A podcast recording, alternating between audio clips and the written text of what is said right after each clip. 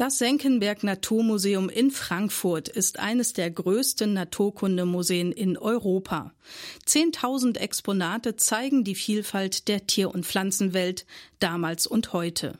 Sie geben einen Einblick in Gottes wunderbaren schöpferischen Einfallsreichtum. Heute nehmen wir Sie mit auf einen Besuch nach Frankfurt. Wir staunen über die Vielfalt der riesigen, winzigen und ganz grazilen Geschöpfe und überlegen, wie ein ökologischer Lebensstil der Zukunft aussehen könnte.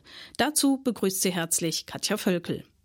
Johann Christian Senckenberg, der von 1707 bis 1772 in Frankfurt am Main lebte, war Arzt, Naturforscher und Begründer der Dr. Senckenbergischen Stiftung, Außerdem ist er Namensgeber unter anderem des Frankfurter Senckenberg Museums sowie mehrerer Forschungseinrichtungen. Über die geschichtlichen Hintergründe spreche ich jetzt mit Professor Imke Schmidt. Sie ist stellvertretende Direktorin des Senckenberg Biodiversität und Klimaforschungszentrums in Frankfurt. Frau Professor Schmidt, warum hat Johann Christian Senckenberg im Jahr 1763 diese Stiftung denn gegründet? Was für ein Ziel hat er damit verfolgt?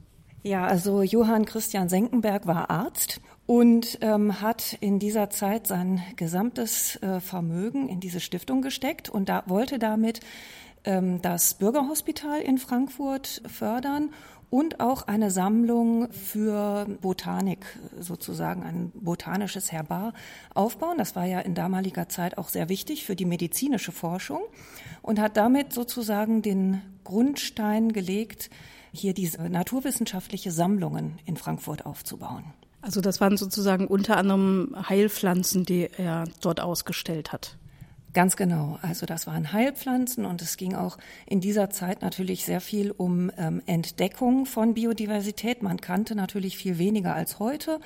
Und die Naturinteressierten und Forscher sind halt auch sehr viel ähm, unterwegs gewesen, haben gesammelt, gepresst, bestimmt und wollten erstmal erfassen, was es überhaupt alles für Pflanzen gibt und natürlich auch mit dem Hintergrund, ähm, was für Nutzen könnten wir ähm, Menschen davon haben. Also Pflanzen pressen und bestimmen, das ist etwas, was man auch durchaus aus dem Biologieunterricht kennt. Das war damals wahrscheinlich noch relativ neu, oder? Neu, ja, es waren zumindest die Anfänge, wie Botaniker damals die ähm, Vielfalt der Pflanzen kennengelernt haben. Und tatsächlich ist auch das noch heute eine Methode, wie wir bestimmte Pflanzengruppen oder bestimmte äh, Gegenden der Erde zunächst mal primär erforschen, um zu gucken, was kommt da überhaupt vor. Wie kam es denn dann, dass fast 60 Jahre später, 1821, das Senckenberg Museum eröffnet wurde? Da hat sich die Bürgergesellschaft zusammengetan und hat gesagt, es müsste eigentlich mehr mit dieser Sammlung gemacht werden. Also während das Bürgerhospital sehr gut aufgebaut wurde und auch ähm, Förderung erhielt, wurden die Sammlungen eher stiefmütterlich behandelt. Und insbesondere auch Goethe hat mal bei einem Besuch hier gesagt, also das geht nicht, könnt ihr nicht so machen, das ist eine wichtige ähm, Grundlage der Wissenschaft, das muss mehr erhalten werden und gefördert werden. Und dann ähm, wurden sozusagen diese Sammlungen getrennt und auch nochmal erweitert, also vom, von dem äh, Bürgerhospital getrennt und erweitert und, als, ähm, und auch das Museum gegründet. Und der Grundgedanke war dabei, wie Sie gerade schon sagten, den Menschen auch die Naturforschung näher zu bringen. Ganz genau, das Bewusstsein zu schaffen und einen Ort zu schaffen, wo Leute hingehen können und sich über Natursachverhalte zu informieren. Es gibt aber auch Zukunftspläne für das Museum, wenn ich das richtig verstanden habe. Wie sehen die aus? Ja, die Senckenberg-Gesellschaft ist ja im letzten Jahr 200 Jahre alt geworden und wir sind hier gerade in großen Umbaumaßnahmen äh, betroffen. Zunächst ist das ein Gebäude, was eigentlich das älteste Gebäude der Goethe-Uni war, ist jetzt an Senckenberg übergegangen und ist ein großes neues Sammlungs- und Forschungsgebäude für uns geworden. Und auch das Museum wird jetzt in einer zweiten Bauphase sehr stark erweitert und modernisiert. Senckenberg hat damals schon die Stiftung ins Leben gerufen, um wissenschaftliche Projekte zu fördern. Wie sieht das heute aus? Inwiefern werden heute wissenschaftliche Projekte gefördert? Ja, der Besucher bei Senckenberg sieht natürlich immer in erster Linie das Museum. Und das Museum ist tatsächlich nur eine kleinere Komponente, muss man fast sagen, von Senckenberg. Also wir sind eine sehr große wissenschaftliche ähm, Gesellschaft mit vielen Standorten in Deutschland, die ähm, naturwissenschaftliche Forschung im Bereich der Biologie und Geologie hauptsächlich durchführt. Und wir sind 900 Mitarbeiter und davon 300 Forscher insgesamt. Es wird, ich habe, äh, als ich im Foyer stand, habe ich so einen Film gesehen, der so ein bisschen das Museum darstellt. Und da wird auch immer wieder gesagt, dass äh, Forschung zum Umweltschutz beiträgt letztendlich. Inwiefern ist das so? Ja, ein, eine wichtige Aufgabe in der Biodiversitätsforschung ist natürlich nicht nur zu verstehen, wie viele Arten gibt es überhaupt, oder überhaupt, wie viel Diversität gibt es in der Natur, wie ist diese Diversität verbreitet, sondern auch, welche Funktion hat diese Artenvielfalt zum Beispiel in der Natur? Also jede einzelne Art hat ja eine Funktion, aber auch die Arten in Interaktion haben eine Funktion. Und sehr häufig wissen wir das noch gar nicht. Und das muss erstmal erforscht werden, sodass wir dann auch ganz spezielle ähm, Ansätze entwickeln können, wie eben die Natur geschützt werden kann und optimale Konzepte dafür halt ähm, erschaffen werden können. Das Senckenberg Naturmuseum ist bekannt für seine zahlreichen und einzigartigen Ausstellungsstücke. Hier bietet sich eine gute Möglichkeit, die Artenvielfalt unseres Planeten besser zu verstehen. Und wir haben gerade schon des Öfteren über die Wichtigkeit der Artenvielfalt gesprochen und über Biodiversität. Was das genau ist, darüber sprechen wir gleich. Heute sind wir zu Besuch im Senckenberg Museum in Frankfurt. Wenn man einen Einblick in die Vielfalt des Lebens auf unserer Erde bekommen will, ist das hier ein ausgezeichneter Ort dafür. Meine Gesprächspartnerin ist Frau Professor Imke Schmidt. Sie ist stellvertretende Direktorin des Senckenberg Biodiversität und Klimaforschungszentrums in Frankfurt. Frau Professor Schmidt, was versteht man denn unter Biodiversität? Wir haben das eben schon mal äh, erwähnt. Was ist das denn genau? Ja, also die meisten Leute assoziieren mit dem Begriff natürlich erstmal die Artenvielfalt, also die Anzahl der verschiedenen Arten, die es gibt. Das ist auch ein Aspekt von Biodiversität, aber wir fassen das heute noch viel weiter. Man kann sich das so ein bisschen pyramidenförmig ähm, vorstellen. In der Mitte ist die Artenvielfalt und unter der Artenvielfalt liegt noch die genetische Vielfalt. Innerhalb einer Art kann es nämlich ähm, sehr viele genetisch ganz unterschiedliche Populationen geben. Und es ist nicht nur wichtig, die Art zu erhalten, sondern auch die genetische Vielfalt innerhalb einer Art, die nämlich äh, dafür sorgen kann, dass Arten sich zum Beispiel anpassen können in, auf zukünftige Bedingungen und mit veränderter Umwelt klarkommen können. Daher ist diese genetische Ebene der Biodiversität eben auch eine ganz wichtige, die wir ähm, betrachten müssen. Und dann gibt es noch eine weitere Ebene der Biodiversität und das ist die Diversität der Ökosysteme.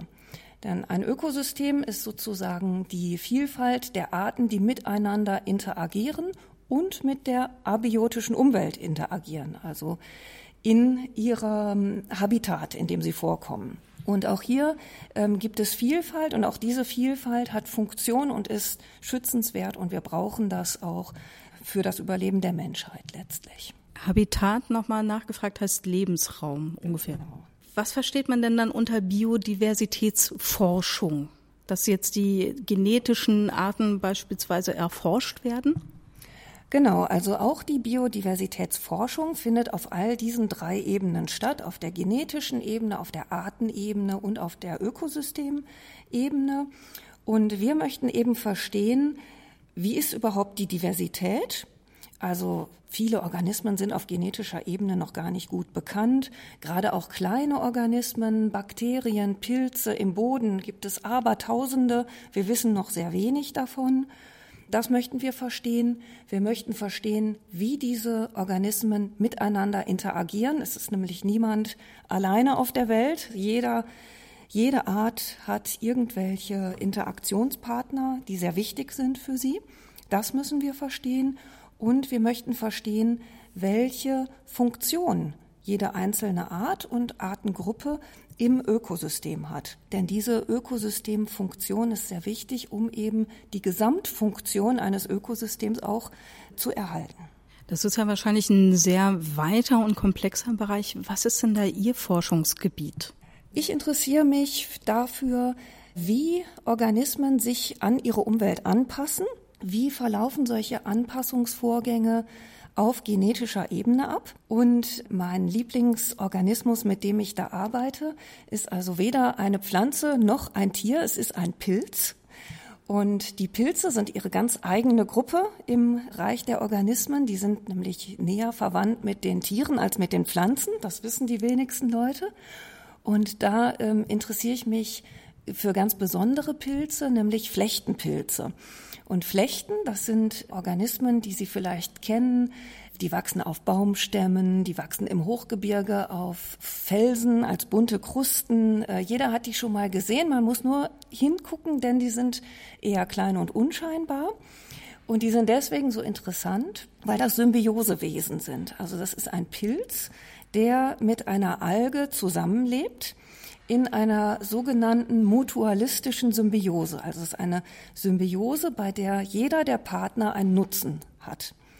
Und ich interessiere mich dafür, wie sich diese symbiotischen Wesen an ihre Umwelt anpassen. Denn man könnte sich vorstellen, als ähm, Organismus, der zum Überleben noch einen weiteren Partner braucht, ist es vielleicht noch schwieriger, sich an zukünftige oder andere Umwelten anzupassen als als Einzelorganismus. Und da gucken wir mit äh, molekularen Methoden, wie das wohl funktioniert. Also wie funktioniert die WG zwischen Pilz und Alge? So könnte man es so ganz lapidar ausdrücken. Ganz genau. Und um dann eben noch zu gucken, wie ähm, Umweltfaktoren, zum Beispiel verschiedene Temperaturfaktoren ähm, darauf einwirken, arbeiten wir häufig an Höhengradienten. Also wir sammeln die Flechten entlang von Berghöhenstufen und gucken dann in den verschiedenen Klimazonen, äh, wie diese Symbiose aufgebaut ist. Und wir haben da festgestellt zum Beispiel, dass die Pilze ab einer bestimmten Höhe ihren Algenpartner einfach austauschen. Und dass sie es eben so schaffen, durch die Partnerschaft mit verschiedenen Algen eine viel breitere Höhenverteilung zu haben, als wenn sie nur eine einzige Alge aufnehmen könnten.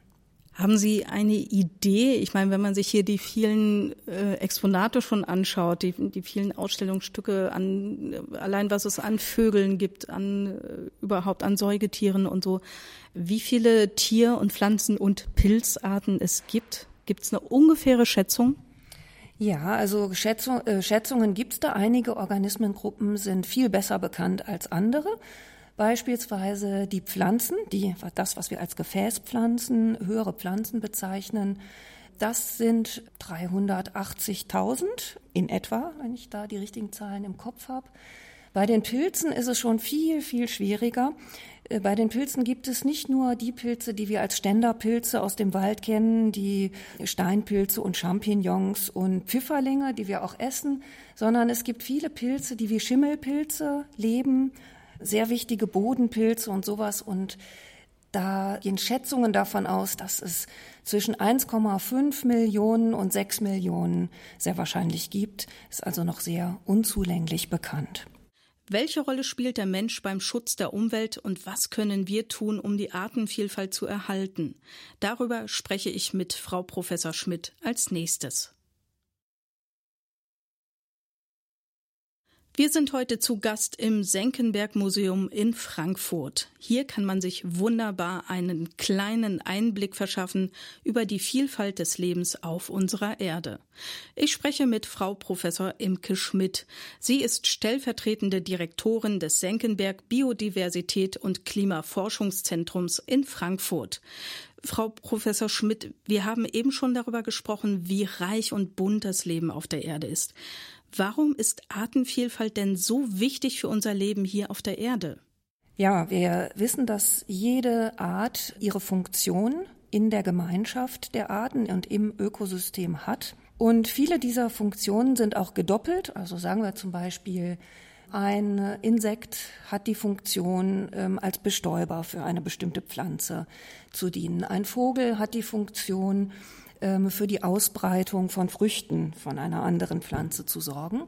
Und häufig können das sogar mehrere ähm, Arten übernehmen, diese Funktion, aber so dass auch mal eine wegfallen kann und das ist dann okay. Wir sagen dann, das Ökosystem ist gepuffert, ja, eine Funktion ist immer mehrfach vorhanden.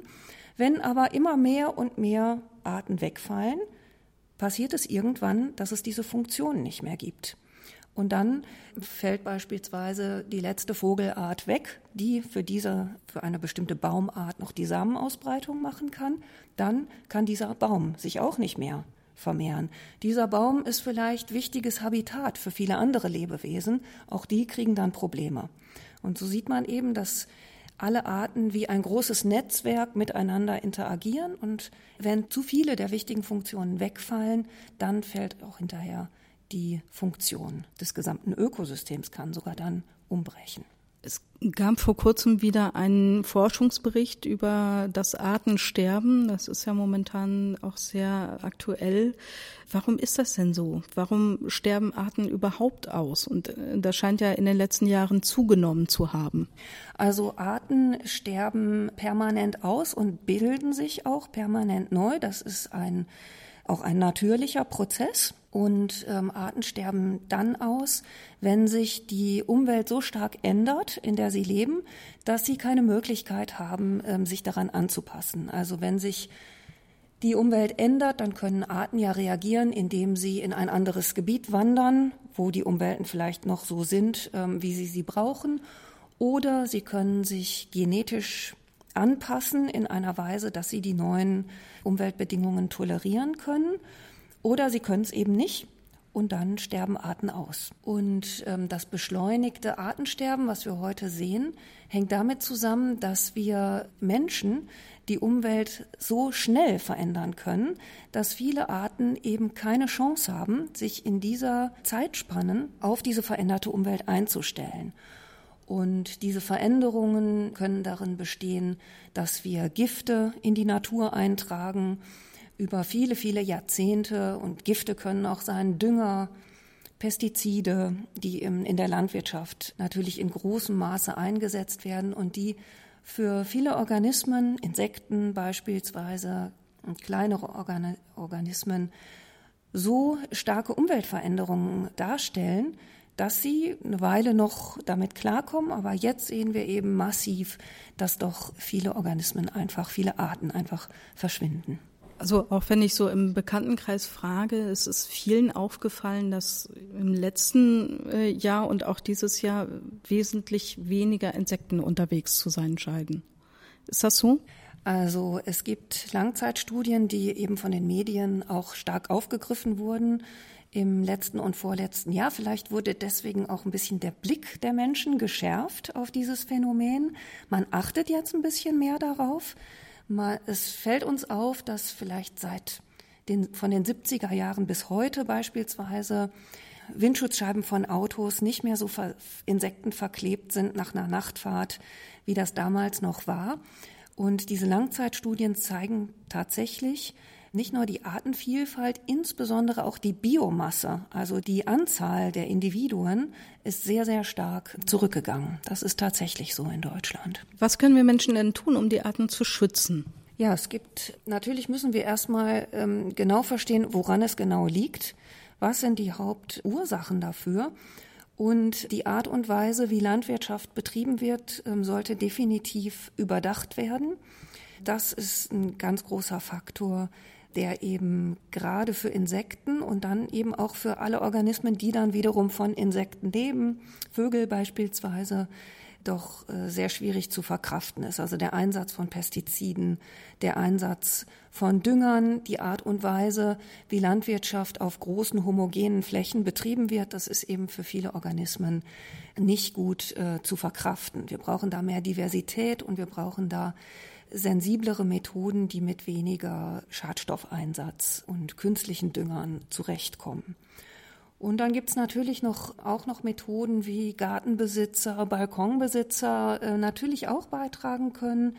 Man kann ähm, seinen Garten so gestalten, dass verschiedene Blühpflanzen da sind, die gerne von Insekten angenommen werden, dass diese Blühpflanzen nicht nur zu einer Saison da sind, sondern möglichst lang über die gesamte Vegetationsperiode vertreten. Wir können dazu beitragen, dass hier im Frankfurter Raum beispielsweise Streuobstwiesen, natürliche oder halbnatürliche Habitate, die eine besonders hohe Biodiversität ähm, aufweisen, dass die auch weiterhin gepflegt und erhalten werden. All das kann dazu beitragen, dass wir hier vor Ort und auch jeder Einzelne beitragen kann.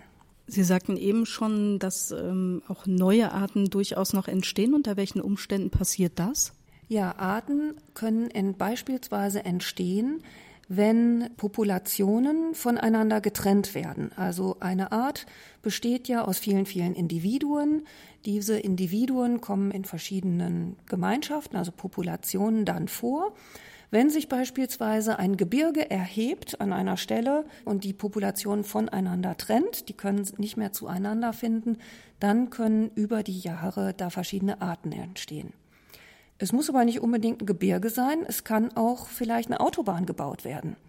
Und das kann auch schon dazu führen, dass bestimmte Individuen nicht mehr zueinander finden. Hamster kann man sich da beispielsweise vorstellen. Und dass diese dann getrennt voneinander weiter evolvieren und gegebenenfalls eben auch Unterschiede entwickeln, die dann am Ende zu getrennten Arten führen können. Sie haben eben erzählt, dass Sie darüber forschen, wie sich symbiotische Pilze entwickeln, also Pilze, die so eine Art Lebensgemeinschaft mit anderen Pflanzen bilden. Gibt es etwas, was wir als Menschen von solchen Lebensgemeinschaften lernen könnten? Natürlich. Ich meine, wir hier sehen natürlich den Menschen immer als einen Teil dieser belebten Welt. Ja, für uns ist also der Mensch eine Art, die unter den anderen Arten auch lebt. Und Symbiosen sind jetzt ähm, Organismen, die in sehr enger Abhängigkeit voneinander stehen. Und wir können eben daraus lernen, wie Organismen mit, miteinander interagieren, auf welchen Ebenen das geschieht, was auch was passiert, wenn einer der Symbiosepartner sich verändert oder wenn die Umwelt so wirkt, dass einer sich verändern muss, was geschieht dann mit der Symbiose? Das ist interessant für uns zu wissen.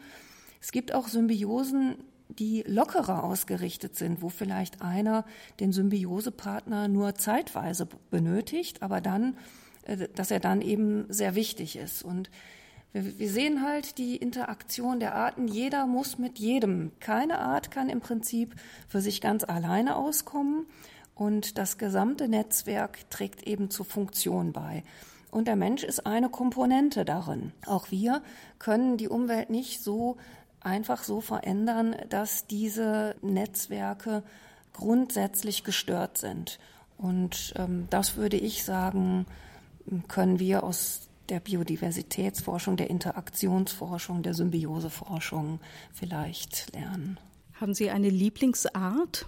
Jetzt vielleicht abgesehen von den Pilzen? Oder sind es die Pilze tatsächlich? Das ist schwer zu sagen. Ich würde dann eher fast noch sogar sagen, die Flechtenpilze. Also ich selber befasse mich seit 20 Jahren jetzt schon mit denen und wie das so oft ist, wenn man sich so intensiv mit etwas beschäftigt, dann findet man das eigentlich immer interessanter, je mehr Details man darüber in Erfahrung bringt. Und da würde ich schon sagen, dass das ähm, eine meiner Lieblingsgruppen ist. Aber bei mir ist es nicht so. Ich bin nicht Hunde- oder Katzenliebhaber. Ich mag eigentlich alles. Ich liebe die Natur und die Organismen, die darin vorkommen. Und es ist einfach unglaublich spannend, ähm, sich damit zu beschäftigen, das zu erforschen und ähm, zu verstehen. Und ich freue mich auch sehr, dass es jetzt viel mehr ins öffentliche Bewusstsein gelangt ist, wie wichtig das selbst für das Überleben des Menschen ist, dass eben die Natur intakt bleibt um uns herum. Im Senckenberg-Museum kann man den Reichtum und die bunte Artenvielfalt unseres Planeten bestaunen. Ich sprach mit Frau Professor Imke Schmidt über diesen Artenreichtum und auch darüber, was wir dazu beitragen können, diesen Artenreichtum zu erhalten. Professor Schmidt ist stellvertretende Direktorin des Senckenberg Biodiversität und Klimaforschungszentrums in Frankfurt. Vielen Dank, dass Sie sich die Zeit genommen haben. Gleich geht es dann für mich weiter mit einer Führung durch das Museum. Dabei erkunden wir die Vielfalt des Lebens in urzeitlichen Ozeanen und in tropischen Regenwäldern. Wie gesagt, vielen Dank für Ihr Interview. Vielen Dank. Tyrannosaurus anfangen. Ah, ich bin doch furchterregender. Super. Ja, wie seid ihr auf die Idee gekommen, dass der Ra gemacht hat? Also es ist wirklich ein Ra gewesen. Könnte es nicht ein Mäh gewesen sein oder ein Wuh oder ein Woher wissen wir denn, dass der Ra gemacht hat? Daniela Schimanski führt eine Besuchergruppe des Senckenberg Museums auf eine Reise in die Urzeit. Erwachsene und Kinder, wir alle stehen staunend fasziniert und auch ziemlich beeindruckt vor dem riesigen Skelett eines Tyrannosaurus Rex, der Klassiker unter den Dinos und für die Kinder ein absolutes Highlight. Allein der Schädel ist so groß, dass ich mir ohne Probleme vorstellen kann, wie Rexy mich mit einem Haps verschlingt. Bösartig scheinen die leeren Augenhöhlen den Besucher anzustarren. Und aus dem zähnestarrenden Maul scheint noch das markerschütternde Gebrüll des Giganten aus der Urzeit zu hallen. Doch wie hat Tyrannosaurus Rex wirklich geklungen? Daniela Schimanski klärt uns auf. Sie wissen es gar nicht. Die Leute im Film, die haben sich das einmal ausgedacht. Tatsächlich ist das das Brüllen von einem heutigen Löwen so laut aufgedreht, als würde es aus einem großen Elefanten rauskommen, mit einem Hauch Eselsbellen dazwischen, damit man es nicht sofort erkennt. Und dieses Geräusch hat man nach und nach immer und immer wieder in Filmen nachgemacht. Mein Tipp, wenn ihr mal einen Dino-Film guckt, vielleicht auch mit kleineren Geschwistern, und die haben total Angst vor dem Tyrannosaurus, vor dem Schafzahn, weil er so rumbrüllt, dann dreht den Ton weg und macht eure eigenen Geräusche. Ein gackernder Tyrannosaurus Rex strapaziert zwar etwas meine Vorstellungskraft, aber es ist ja durchaus möglich, dass es so war. Jedenfalls ist der T-Rex bei weitem nicht der einzige Dinosaurier, der unsere Aufmerksamkeit auf sich zieht. Der Langhals, den wir da haben, das ist ein Diplodocus. Und als der 1907 hier ins Museum kam, hat man gesagt, das ist der größte Dino aller Zeiten. Ist er das wirklich? Nee. nee ne? Ich habe gerade einen größeren gestreichelt. Das ist der Brachiosaurus. Das ist eine einzige Rippe von dem. Der Brachiosaurus wäre so riesig, der wird hier mit dem Kopf an die Decke stoßen. Und da haben sie gesagt, das ist der größte Dino aller Zeiten. Aber leider, ihr habt ja vielleicht eben schon beim Tyrannosaurus das große Bein gesehen, was da hinten aufragte. Das ist das Bein vom Supersaurus, kann man sich gut merken, weil super groß. Und um das abzukürzen, der aktuell größte Dinosaurier heißt Patago Titan. Der hat 2017 erst seinen Namen gekriegt. Da ist das Bein noch ein Stückchen größer als beim Supersaurus, also knapp so hoch wie die Halle. Knapp so hoch wie die Halle meint wirklich ziemlich hoch. Ganz genau weiß man das bisher wohl nicht, wie groß ein Patago-Titan war. Allerdings wurde ein Oberschenkelknochen dieses Giganten gefunden und der misst schon allein 2,40 Meter. Doch das Senckenberg-Museum hat natürlich noch mehr zu bieten als riesige Dinosaurier-Skelette. Zum Beispiel das Modell einer riesigen Schlange, einer Anaconda, die ein Wasserschwein verschlingt. Das ist eine Szene, die man auch heute durchaus noch beobachten könnte. Denn solche Schlangen leben in Südamerika am Amazonas. Die Augen der Schlange sind kaum zu sehen, weil sich die Haut weit über den Körper des Wasserschweins spannt, das sich schon halb im Innern der Anaconda befindet. Beim Betrachten dieser Szene erfahren wir noch ein wichtiges Detail, über das ich mir vorher nie Gedanken gemacht habe. Seht ihr, dass da so eine kleine Röhre unten bei der Schlange rauskommt? Das ist ihre Luftröhre. Die sitzt bei uns Menschen hier unten im Hals. Ja, wenn hier unten was drinsteckt, dann haben wir Pech. Dann ähm, können wir nicht mehr richtig atmen. Die Schlange, die stülpt das nach vorne und kann dann wie durch einen Schnorchel an der Beute vorbeiatmen. Ja, und kann sich dann mit dem Runterschlingen alle Zeit der Welt lassen. Nach einer Stunde ist die Führung beendet. Als sich die kleinen Dino-Forscher und Forscherinnen verabschiedet haben, gehen Daniela Schimanski und ich noch in die Ausstellung Faszination Vielfalt. Wir stehen vor einer 15 Meter langen und 4 Meter hohen Wandvitrine. Darin befinden sich etwa 1000 verschiedene biologische und geologische Objekte. So, solche Vielfaltwände gibt es zwar mittlerweile in einigen Museen, was bei unserer so eine kleine Besonderheit ist, dass halt die Vielfalt in, auch in der Zeit gezeigt wird, also hier mit den Fossilien. Ansonsten sind es meistens heute lebende Tiere und Pflanzen. Aber hier sind dann halt eben auch die großen Ammoniten, der Mammutstoßzahn bis hin hier. Das ist ein Bakterienriff, das sind Stromatoliten, die sind 3,5 Milliarden Jahre alt, die ältesten Lebewesen, die ältesten Fossilien, die wir hier haben. Ja. Das heißt also, es geht auch sozusagen zeitlich in die Tiefe. Mir fällt eine sandfarbene Steintafel auf, die voller farbiger Muster ist. Türkis schillernd, leuchtend rot, weiß und blau. Als ob sie von einem Künstler bemalt wurde. Wunderschön. Allerdings ist diese Steinplatte nicht von Menschenhand geschaffen, sondern ein Fossil mit Muscheleinschlüssen. Und auch die anderen Fossilien haben es buchstäblich in sich. Es gibt manchmal welche, also da haben sie dann ein kleines Fossil drin, irgendwie Seeigelstachel, und da lagern sich immer mehr Mineralien an. Das da müsste mit Muscheleinschlüssen sein. Hier dieses ganz bunte. Das graue Unspektakuläre, das ist ein Meteorit ein Eisenmeteorit. Oder das da, das Ding, was wie ein Ikea-Lampenschirm ausschaut. Das ist das wichtigste Lebewesen, von dem man noch nie gehört hat. Das ist eine einzellige Alge und die produziert den meisten Sauerstoff, den wir atmen. Also an Land sind zwar die Regenwälder die grünen Lungen der Erde, aber ohne diese äh, grünen Algen wird es äh, eng werden. Hier ist halt alles sozusagen gleichwertig nebeneinander aufgebaut was auch so ein bisschen die Aussage, also was heißt die Aussage oder was ich zumindest selber so ein bisschen immer mitnehme, dass halt keiner wichtiger ist als der andere. Also ist ja auch manchmal die Frage, wo, wozu schützen, ne? wozu soll es gut sein und dass es einfach ein Wert an sich ist. Also dass ein Lebewesen nicht etwas für uns machen muss, damit es erhaltenswert ist, sondern dass es halt ein, ein, ein, Wert an sich ist. Etwas, was wir noch nicht wissen und ansonsten im Zweifelsfall die Freude, dass es da ist, das Wissen, dass es da ist. Das ist etwas, das ich gerne mitnehme. Jedes Geschöpf hat seinen Wert an sich und besteht gleichwertig neben dem anderen. Alle Wesen haben ihren Platz und sogar eine Funktion in unserem Lebensnetzwerk auf der Erde. Selbst wenn wir Menschen nicht wissen, wozu ein bestimmtes Lebewesen existiert. Es ist gut, dass es da ist. Wir können uns daran erfreuen und es ist unsere Aufgabe, die Schöpfung nicht nur zu nutzen und zu bebauen, sondern auch sie zu bewahren.